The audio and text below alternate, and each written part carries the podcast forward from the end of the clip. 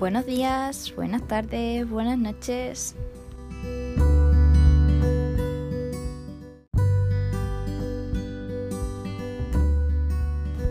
No importa cuando estés escuchando esto.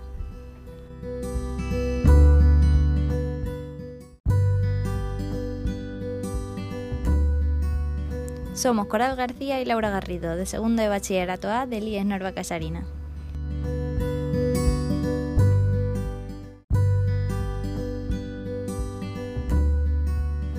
Hoy os venimos a hablar de dos psicólogos muy importantes del siglo XX.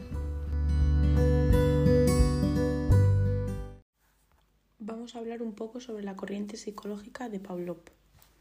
Para empezar, Pavlov hizo posible que apareciese el conductismo, una importante corriente de la psicología. Fue muy conocido por sus experimentos con perros, que dieron lugar a lo que hoy en día se conoce como condicionamiento clásico, que forma parte de la teoría conductista y, por tanto, las ideas de Pavlov dejan de lado los procesos mentales para darle especial importancia a la conducta observable y mediable. Pavlov no solo empleó como estímulo la campana, sino que más adelante utilizó otros estímulos, tanto auditivos como visuales, para producir lo que se llamaba la respuesta condicionada. Ahora vamos a hablar sobre el experimento de Pavlov, más conocido como el experimento del perro, que fue uno de los más importantes en la ciencia del comportamiento. En sus investigaciones iniciales, Pavlov había observado que tras poner alimentos en la boca del perro que estaba investigando, éste empezaba a segregar un tipo de saliva procedente de determinadas glándulas. Pavlov denominó este fenómeno como un tipo de reflejo de salivación. Al realizar el experimento en repetidas ocasiones, observó que su presencia, la del propio Pavlov, causaba que el perro empezara a segregar saliva sin tener la comida presente. Pues había aprendido que cuando Pavlov se presentaba en el laboratorio, iba a recibir dicha comida. Entonces, para poder saber si estaba en lo cierto, puso un separador entre el perro y la comida. De esta manera, el perro no podía visualizarla. El, investigador introduciría el alimento por una compuerta y registraba la salivación del animal, por lo que puso estímulos de por medio. Primero, hacía sonar una campana antes de alimentarlo. Así lo condicionaba a realizar dicho sonido con la acción de comer. Una vez establecido ese patrón, Pavlov se concentró en la segunda parte del experimento, al hacer sonar la campana, detectó la secreción de saliva. Así, pudo demostrar que el solo, sonido, el solo sonido de la campana activaba el sistema digestivo de los perros, sin necesidad de presentarles el alimento. Solo bastaba con ese estímulo auditivo con el que entrenó a los perros, aunque faltara el estímulo del alimento. En conclusión de este experimento, podemos ver que el perro había sido condicionado de tal forma que ahora respondía a un estímulo que antes no provocaba dicha respuesta. Esto llevó a Pavlov mm, a desarrollar un método experimental para estudiar la adquisición de nuevas asociaciones entre estímulo y respuesta. Indudablemente, las que había observado en sus perros no podían ser naturales. Por eso, este em, observó dos tipos de respuestas, que son las incondicionadas y las condicionadas. Las incondicionadas son las naturales, como por ejemplo la pupila se contrae o se dilata según la cantidad de luz que entre en el ojo, y las condicionadas son las aprendidas, como en este caso la del perro, que es, por ejemplo, si nos bañamos en el mar y casi nos ahogamos, podemos racionar con miedo y a la próxima vez que veamos el mar mm, tengamos ese miedo. Pasando al tipo de aprendizaje de Pavlov, el condicionamiento clásico, o también conocido como condicionamiento pavloviano, es un tipo de aprendizaje asociativo que fue demostrado por primera vez por él y corresponde al mecanismo por el cual una respuesta se presenta ante un estímulo, es decir, el organismo responde automáticamente ante dicho estímulo. Este es el conocido aprendizaje estímulo-respuesta. Para que se produzca el aprendizaje por asociación, Inicialmente se presenta el estímulo incondicionado, que es un estímulo que de manera automática provoca una respuesta del organismo. La respuesta que este estímulo provoca en el organismo recibe el nombre de respuesta incondicionada. Después es necesario presentar un estímulo neutro. Ahora vamos a cambiar de psicólogo y vamos a hablar un poco sobre Skinner, sobre su corriente psicológica, época y características. Empezando, Skinner nació en un pequeño pueblo en 1904. Cuando era niño le encantaba construir e invertir cosas, una habilidad que luego usaría en sus propios experimentos psicológicos. Durante la escuela secundaria desarrolló un interés en el razonamiento científico y después de obtener su título universitario decidió convertirse en escritor, periodo que luego se referirá como el Año Oscuro, en el que escribió solo unos pocos artículos.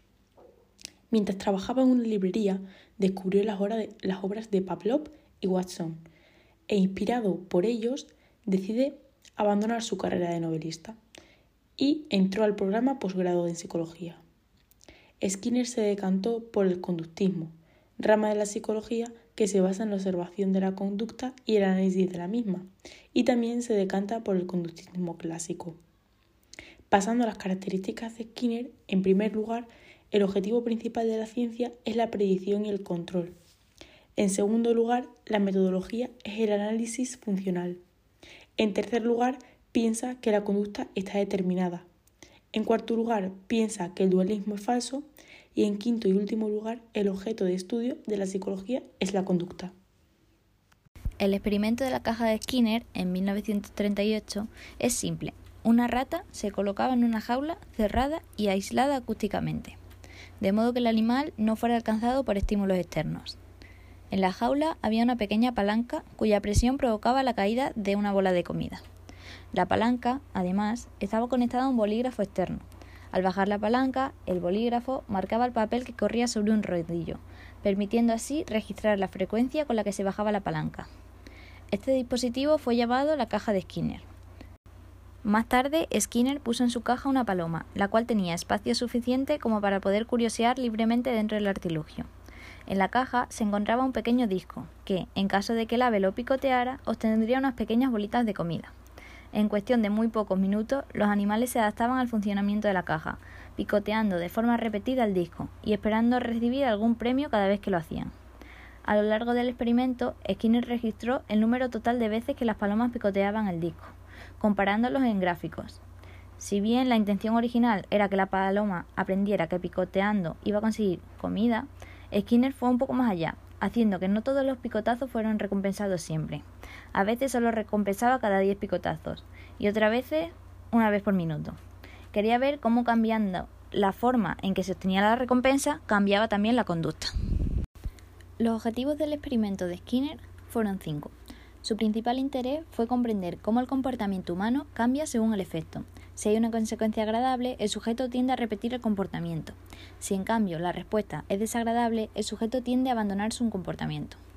El segundo objetivo del experimento de Skinner fue comprobar que los esfuerzos son fundamentales en el aprendizaje sabiendo utilizarlos, para lograr una respuesta esperada en los seres humanos.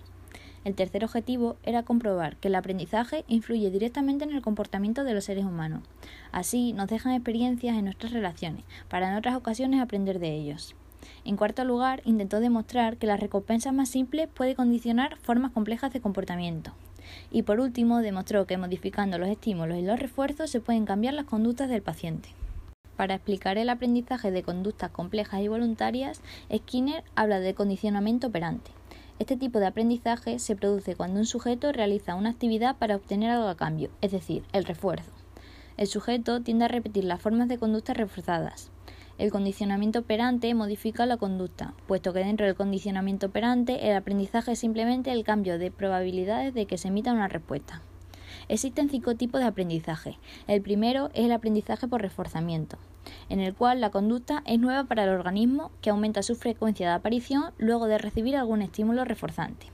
El segundo aprendizaje es el aprendizaje por evitación, donde el organismo adquiere una conducta nueva que termina o impide la aplicación de algún estímulo aversivo, es decir, desagradable, y aumenta la frecuencia de aparición de esa conducta para que no regrese. El tercero es el aprendizaje supersticioso, donde alguna consecuencia casualmente reforzante o aversiva aumenta la frecuencia de aparición de alguna conducta. El cuarto es el aprendizaje por castigo, donde un organismo aumenta la frecuencia de aparición de las conductas que no fueron seguidas o que no recibieron ningún estímulo aversivo o desagradable. Por último, tenemos el olvido, donde todas las conductas que no reciben o que dejan de recibir reforzamiento tienden a disminuir su frecuencia de aparición y a desaparecer. Para terminar, me gustaría explicaros dos ejemplos actuales derivados de la autoría de estos autores. El primero eh, se basa en el experimento de Pavlov. Como describió Pavlov, la conducta se puede condicionar. De hecho, el condicionamiento respondiente se aprende y manifiesta fácilmente. Esto es utilizado por gran parte de la publicidad. El segundo se basa en el experimento de Skinner, que se puede extrapolar al caso humano, porque uno de los programas que es muy efectivo con las palomas es lo que llamamos un programa de razón variable, y es lo que está a la base de todas las máquinas de juegos de azar, y tiene el mismo efecto. La gente juega por el programa de reforzamiento que le sigue. El programa consiste en reforzar la conducta cada cierto tiempo. De esta forma la persona tiene la sensación de que de un momento a otro obtendrá el premio.